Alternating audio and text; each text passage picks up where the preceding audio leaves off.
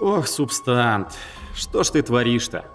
Так, с этим понятно, с этим подождем. Ну, давай с тобой, мечта педофила. Что, мелочь, готова лечь под ментальный нож во благо науки? Я вижу твой страх. О, оно общается. Пф, удивило. Тут теперь его кто только не видит. Он густой. И чего я боюсь, недоведьма? Бесславия? Научного поражения? Может остаться в тени отца? Ну давай, не удиви меня, мелочевка. Чего я боюсь? Забвение? Раз, два, три, четыре, пять. Что? Маску он надел опять. Ясно. Так, садись сюда. Раз, два, три, четыре. Ни о ком вы не забыли. Помолчи, ты мешаешь. Я не бью детей, но просто потому что опыта не было. Раз, два, три. Ты замок запри. Да, Кэма, у нас с тобой спиногрызов точно не будет. Ментальные вибрации Мэнса хуже любой болезни. Раз и два. Слышно лишь едва. Заткнись! Раз, раз, раз. И твой взор погас. Ударишь меня? А я брату пожалуюсь. Твою мать. Ноль, ноль, ноль. Исчез самоконтроль. Акт 2. Интерлюдия 144. За несколько часов до поимки Хеймса и Донни на выходе из застенок. Апартаменты Алана Хеймса. Второе кольцо. Да это же совершенная наглость, чванство. Я не знаю. Это профессиональная гордость. Неужели Яркий я... пример слаженной работы. Чего? Ничего. Вопите на все кольцо. Хеймс заявляет, что жалеет о том, что про наше расследование никто не узнает. У него, видите ли, гордость. Я не об этом жалею. Я жалею о том, что дело, которое является уникальным в своем роде, останется в секрете. Это же столько опыта, столько новых данных для методики. Да, да, да. И на этих методичках не будет красоваться имя Алан Хеймс, профессор и комиссар. Люди умирают, Алан. Бедные степные девки и эти культисты Болда. А вам надо имя в историю вписать. Мое имя в историю вписано уже десятки раз. Вы меня не слышите, Донни. Это уникальное преступление, это целая веха. Без относительно погибших, которых мне, безусловно, жаль, оно заслуживает огласки и детального анализа. Синий, ну вы-то понимаете? Конечно. И полностью согласен со Скрадовски.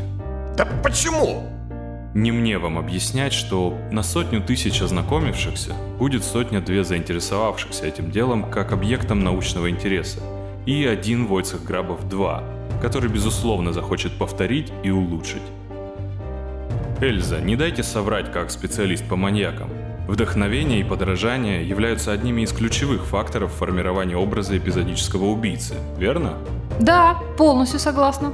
Вот, видите? И полностью согласна с Алланом. Чего? Это преступление, резак и визитер, находится на стыке научного, криминального и политического миров. Сохранение его в тайне, даже если мы сможем остановить убийцу и его группа поддержки, будет его частью. Частью преступления, я имею в виду. Напомню вам, что оно уже совершено. То есть кто-то, а именно Войцах, собрал картину в голове без прецедента. Десятки и сотни трудов по работе с серийными убийцами и маньяками помогли остановить жуткие преступления.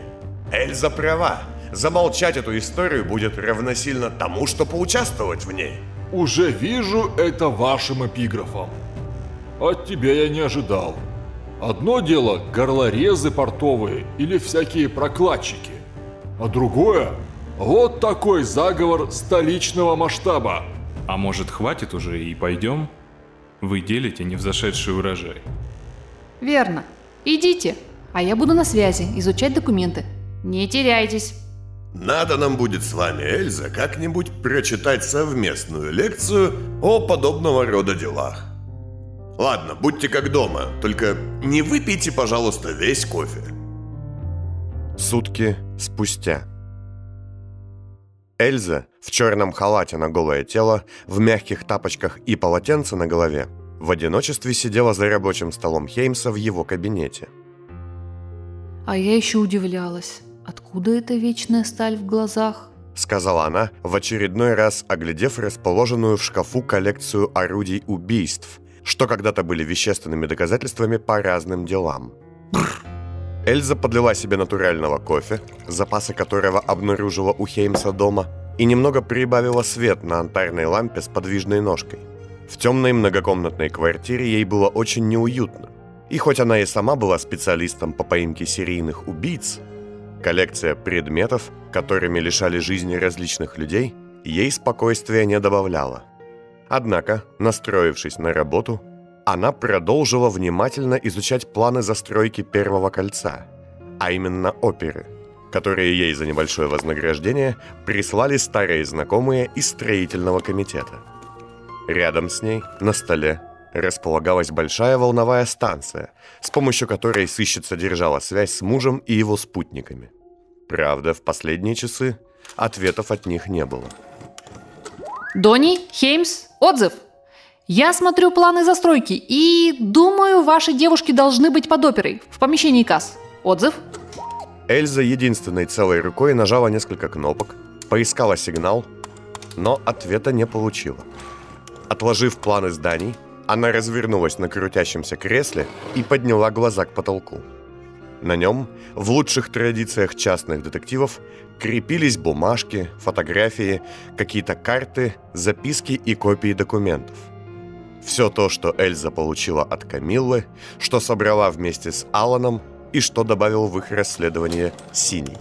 А еще я понимаю, кажется, что мы с вами, Алан, сбежали так легко не потому, что мы молодцы. Дони, отзыв? Ответа не было. Эй, эй, ау, слышно меня? Ну, родной ты мой, куда вас унесло? Отзыв! Эльза выпила еще кофе. Она сидела над волновиком и изучала планы расследования уже почти сутки, и ее невероятно клонило в сон. Ни душ, ни небольшая инъекция стимулятора уже не помогали. Вдобавок, то и дело ей приходилось принимать обезболивающее из-за покалеченной руки, что вызывало определенные седативные эффекты.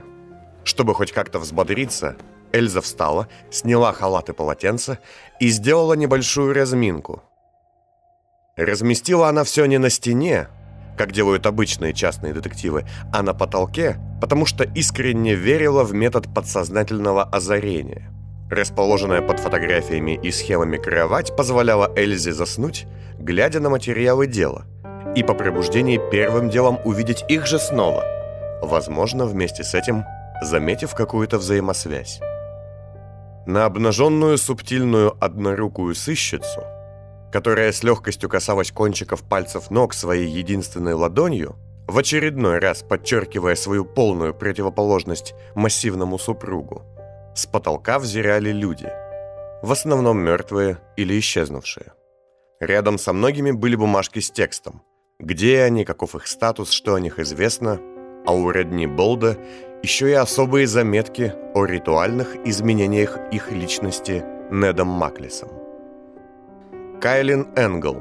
Полукровка с пронзительным взглядом черных глаз и темными волосами в белом врачебном халате. Пропал. Ментальное изменение, обостренная эмпатия, невероятная способность к сдвигу. Агюст Таулитте. Щекастый древний с очень тяжелым, умным и надменным взглядом. Мертв. Ментальное изменение, способность глубинно работать с манипулятивными текстами. Антон Болт. Совершенно безумного вида мужчина неопределенного возраста, не имеющий ничего общего со всеми остальными, явно знакомый с алкоголем и тяготами жизни. Мертв. Ментальное изменение, способность уходить в аутоиммерсионный кабинет к своей супруге Галли Болт.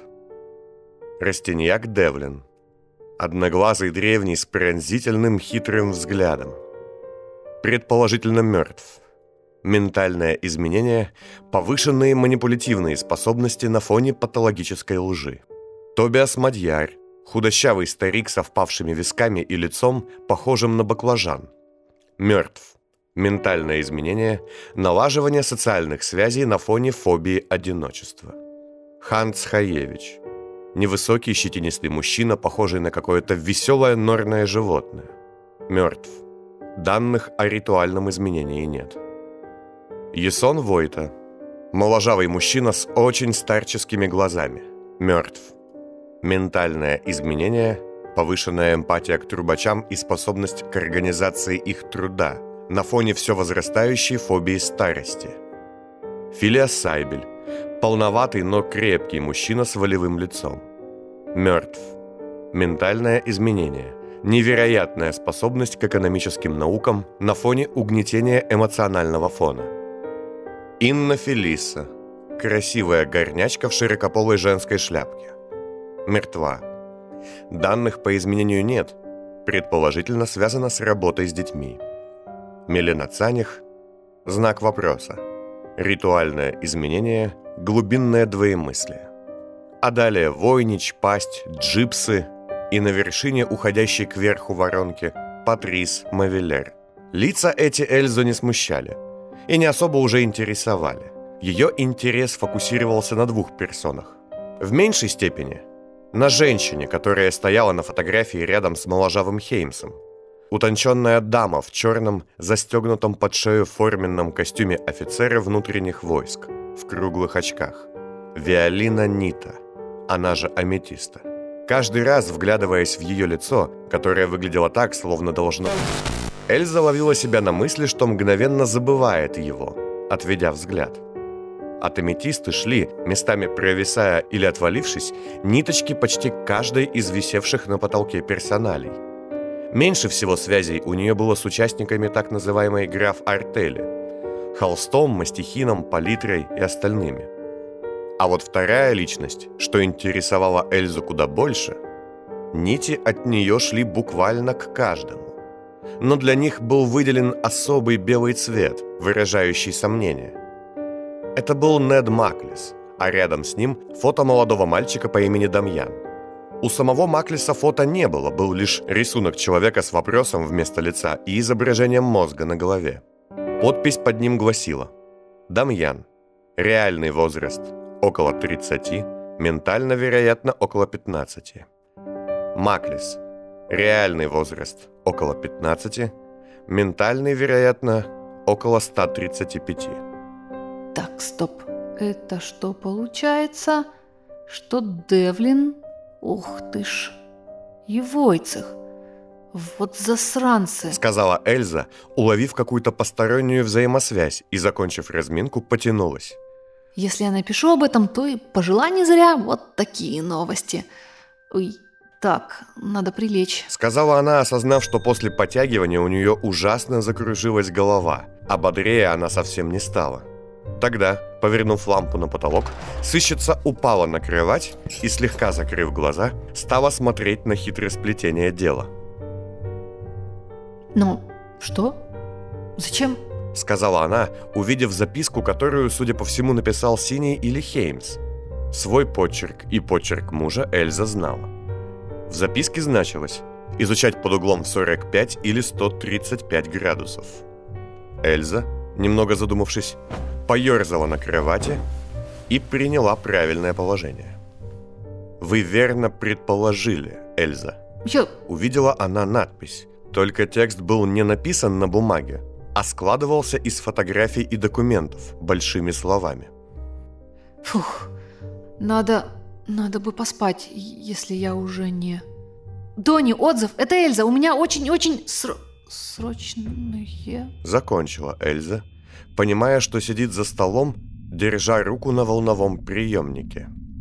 Медленно поднявшись, она с неодобрением посмотрела на чашку кофе, пустой шприц из-под стимулятора и вернулась на кровать.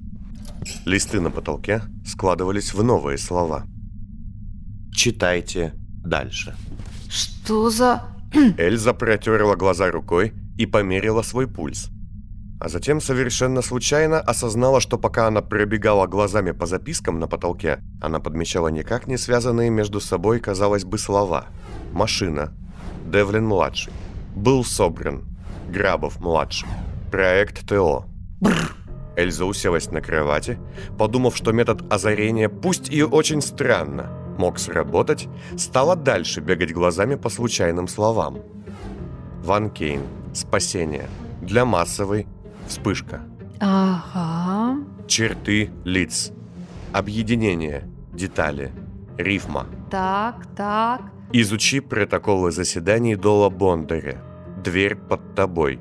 Ага. Стоп, что? Это уже были не случайные слова. Это была записка с конкретным текстом. Мало того, это была единственная записка. Больше на потолке ничего не было. Эльза поглядела вниз, и оказалось, что она действительно сидит не на кровати, а на большой двери. Она тут же отскочила в сторону, и пока двигалась, дверь тоже пришла в движение. Эльзе показалось, что она будто бы взлетела и встала перед ней, а затем, хоть и закрытая, еще и захлопнулась. Где я? Эльза, ощущая, что даже не проходя сквозь дверь, она оказалась в ином месте, обернулась и увидела, что вокруг нет никакого кабинета Хеймса. Вокруг вообще ничего не было. «Я здесь». Раздался голос позади, и Эльза в очередной раз обернувшись, увидела кресло с сидящим в нем человеком. Одетый в костюм, цвет которого невероятно нравился сыщице, а именно темно-зеленый. Худой и лысый человек с татуировками долей мозга на голове улыбался и выглядел расслабленным. «Прошу простить за это вторжение. Я объект вашего пристального интереса.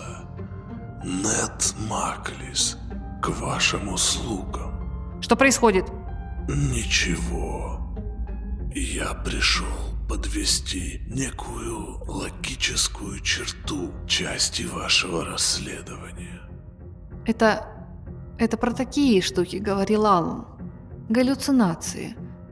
Но я же не из этих. Особенность схем заключается в том, что чем дольше вы изучаете их, тем дольше используете.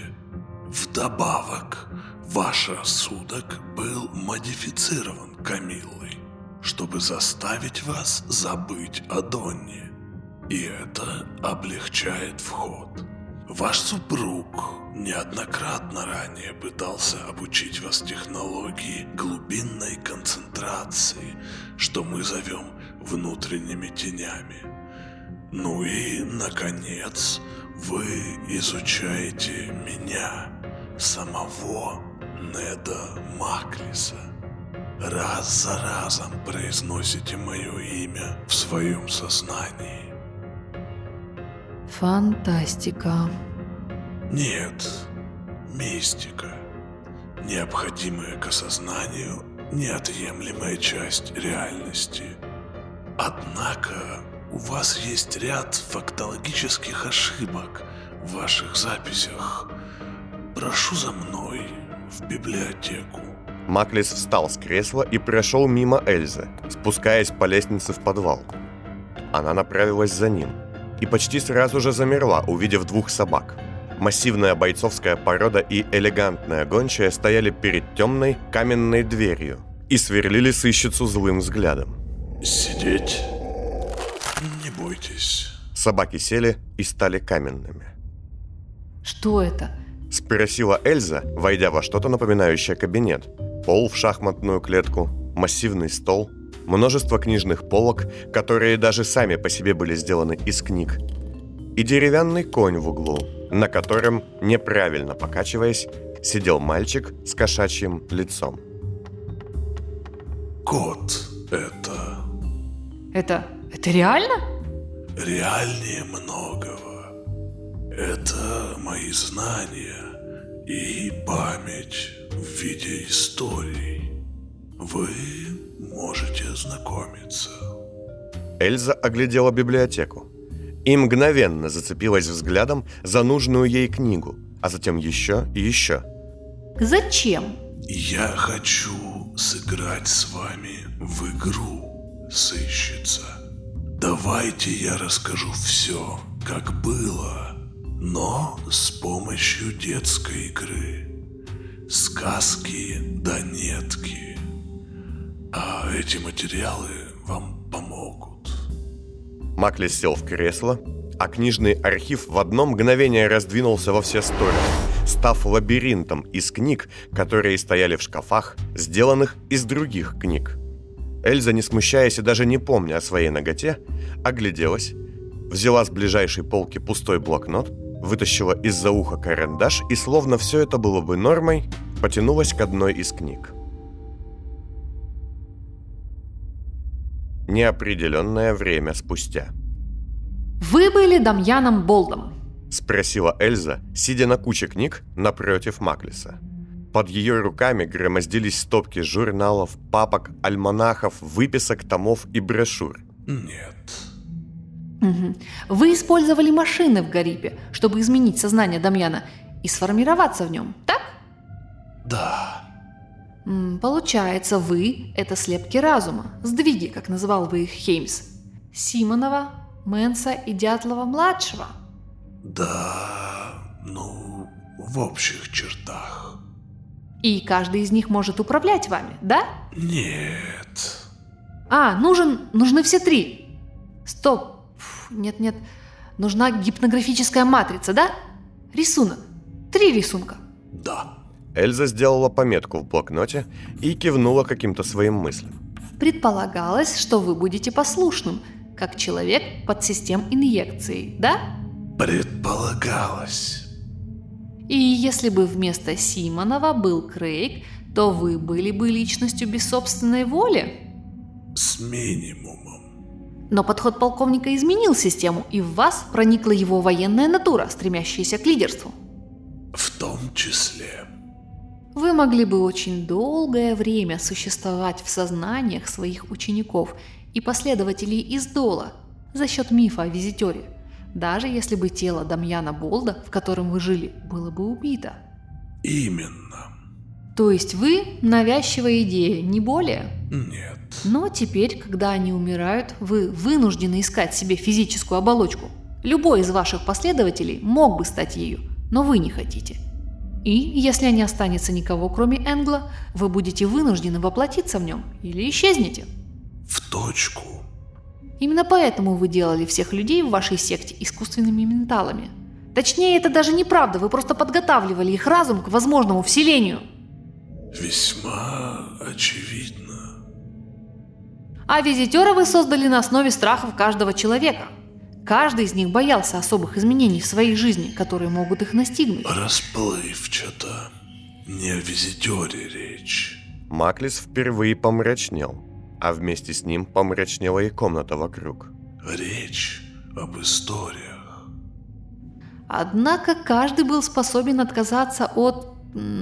от вашего следа, от того, что называется ключом, если другой из родни согласится его принять. Верно? С рядом условий, но да. Так почему они этого не сделали? Эльза, понимая, что ей не хватает информации, встала и шагнула к еще одной полке. Маклис же, отвечая на ее вопрос, пожал плечами. Гордость, принцип. Я не работал с людьми, что могут отступить. Эту книгу не берите. Это мрачные сказки родительницы.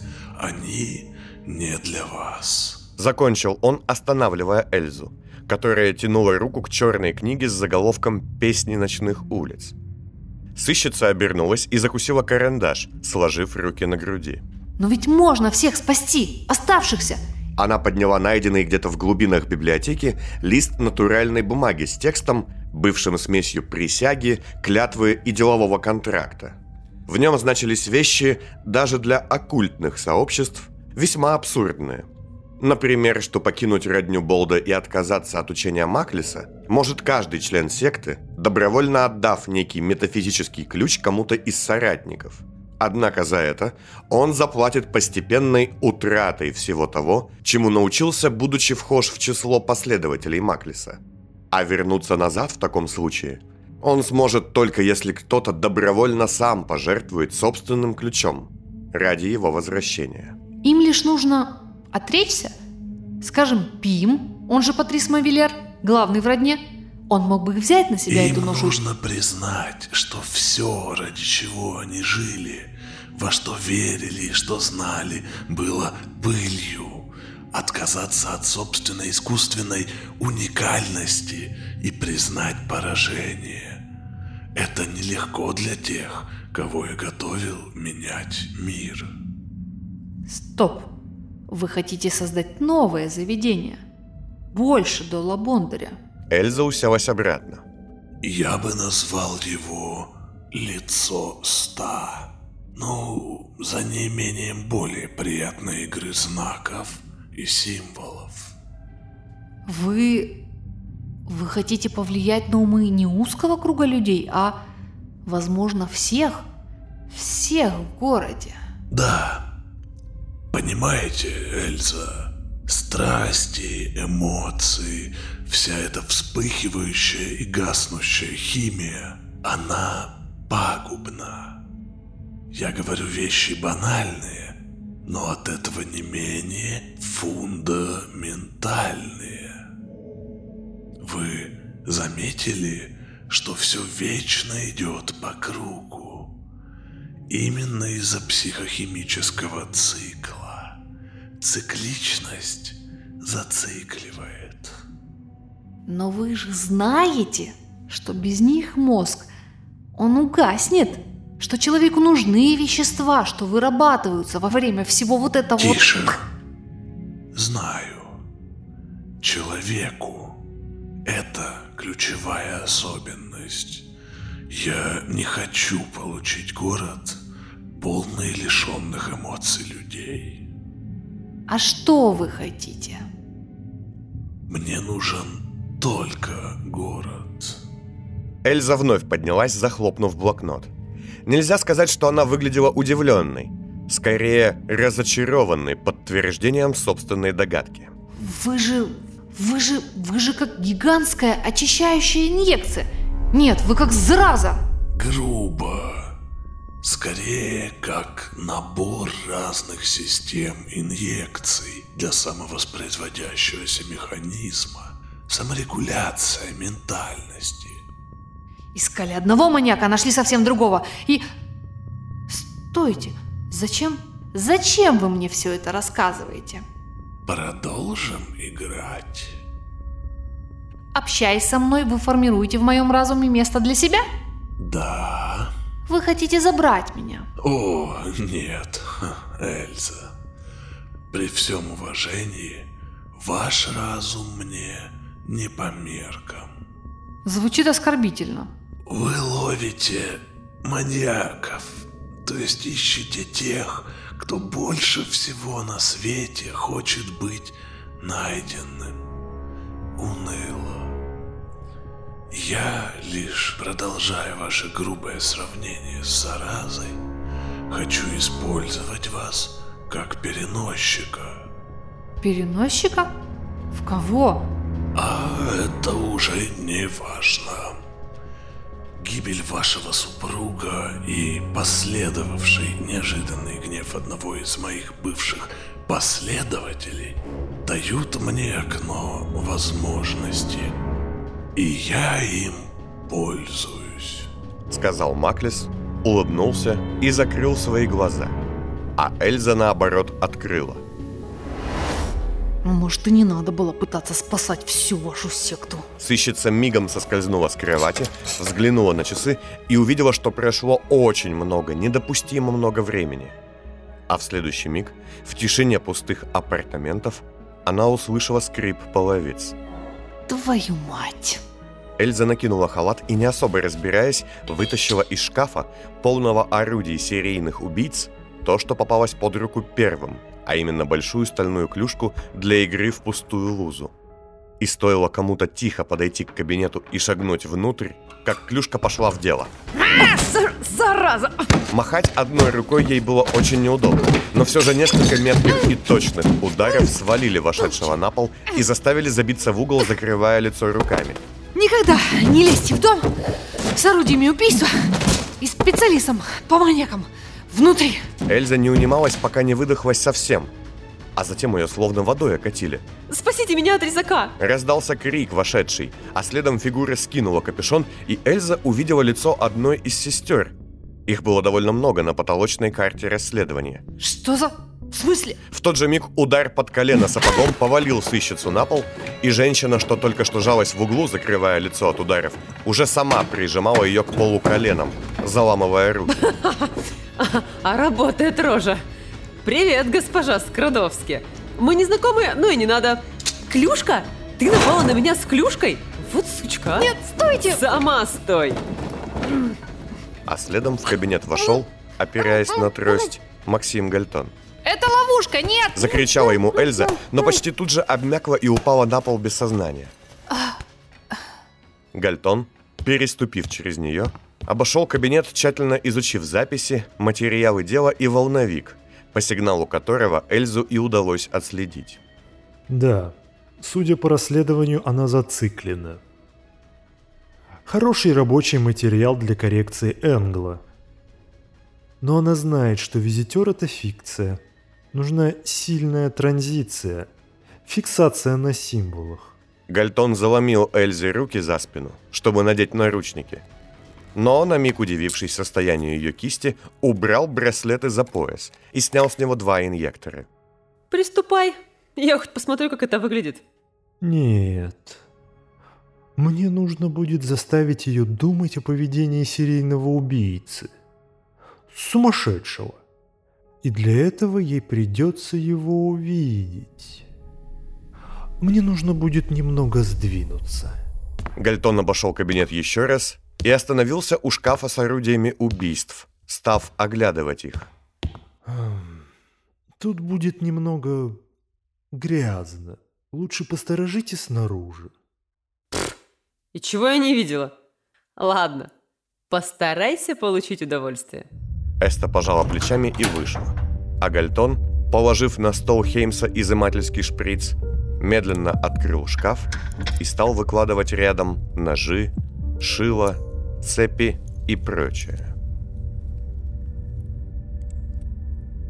Что...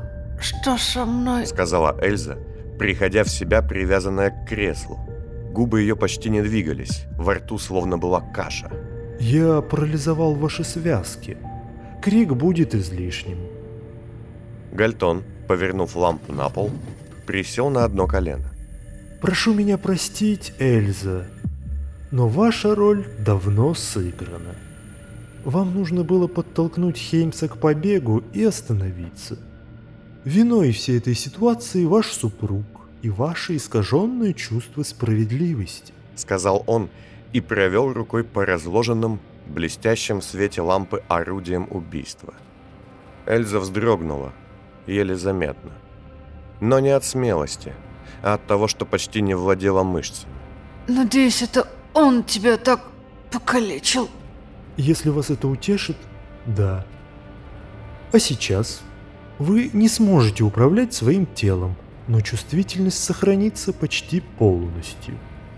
И я хочу, чтобы вы посмотрели на меня, осознали сквозь весь ваш опыт по поиску маньяков, как умрете.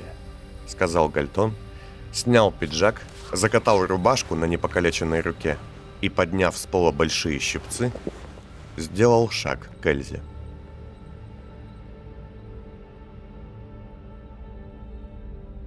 Возможно, в этом есть некий момент удовлетворения. Знаковый. Символический. Хм, забытое чувство. Гальтон стоял посреди комнаты, глядя в глаза Эльзы. На столе рядом с одним из них стояла насыщенная эссенцией таланта колба. Второй глаз он вращал на острие иглы изымательского шприца. Твою мать. Эста остолбенела в дверях. Она за свою жизнь видела всякое. Многое. Но от вида того, что еще недавно было телом Эльзы Скрадовски, ее едва не вывернуло наизнанку. И не от омерзительности видимой картины, а от мысли о том, что испытывал человек, медленно превращаясь в это месиво. Нелепый тезис о том, что месть — это вино, не выдерживает критики. Через неделю я бы не счел ее достойной таких мучений. И как Понт 15 лет хотел убить... Хм, Гальтон стряхнул глаз Эльзы с иглы и повернулся к Эсте. Думаю, я, возможно, отблагодарю тебя похожим образом. Ваша зацикленность требует вознаграждения. Но мне понадобится твой Людвиг. Эста сделала шаг назад, стараясь не смотреть на настоящие руины человеческого тела. Да как скажешь. Ну что, валим отсюда? Нет, стой, Эльза. Эм, Эста. Тут... Тут есть кровать. Сказал Гальтон, улыбнулся и протянул ей руку, жестом приглашая войти. Ах, знаешь, Макс, это... Это было вау. Только на миг мне показалось, что ты лысый.